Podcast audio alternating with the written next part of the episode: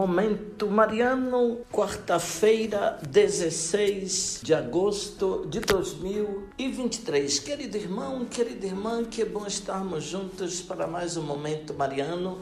Aqui fala Dom Josafá Menezes da Silva, arcebispo de Vitória da Conquista. Agradeço a sua companhia. Hoje, quarta-feira, 16 de agosto de 2023, nós celebramos, ouvinte, a festa de São Roque e temos, portanto, algumas comunidades da nossa arquidiocese que celebram São Roque. Uma das principais é Ibitupã, distrito de Bicuí. Fala um pouco sobre a biografia do grande, então, São Roque ouvinte. Ele nasce em Montpellier, na França, de pais abastados, por volta de 1430. Os seus pais não tiveram outros filhos. Tendo perdido os pais com idade de 20 anos, vendeu todos os bens e os distribuiu com os pobres. Depois partiu em peregrinação para Roma,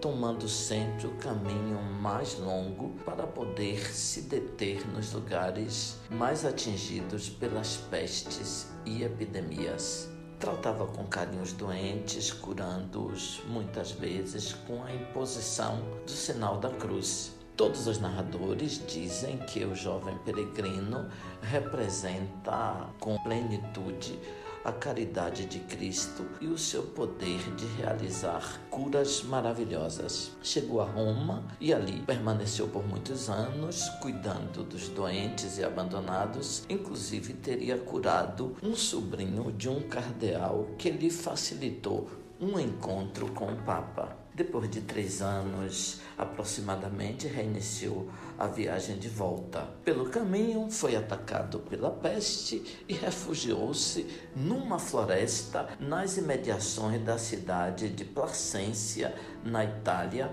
para não contaminar ninguém. Lá teria morrido de fome se não fosse um cão bondoso que cada manhã lhe trazia um pão roubado da mesa de um senhor. O homem, intrigado com o animal que lhe roubava com tanta regularidade, o seguiu pela floresta. Encontrou ali São Roque doente, ficou impressionado com a sua santidade e fez tudo o que era possível para melhorar a sua condição de vida. Inclusive, o acolheu em sua casa. O anjo apareceu milagrosamente e curou o grande peregrino São Roque. Retornando, São Roque então foi para sua cidade na França e a encontrou destruída pela guerra civil. Como ninguém podia mais reconhecê-lo, inclusive pelo estado de pobreza e pelas penitências que fazia, foi tomado como espia pelos inimigos, levado diante do governador, que era um tio seu e que também não o reconheceu. Roque nada disse, como fez Cristo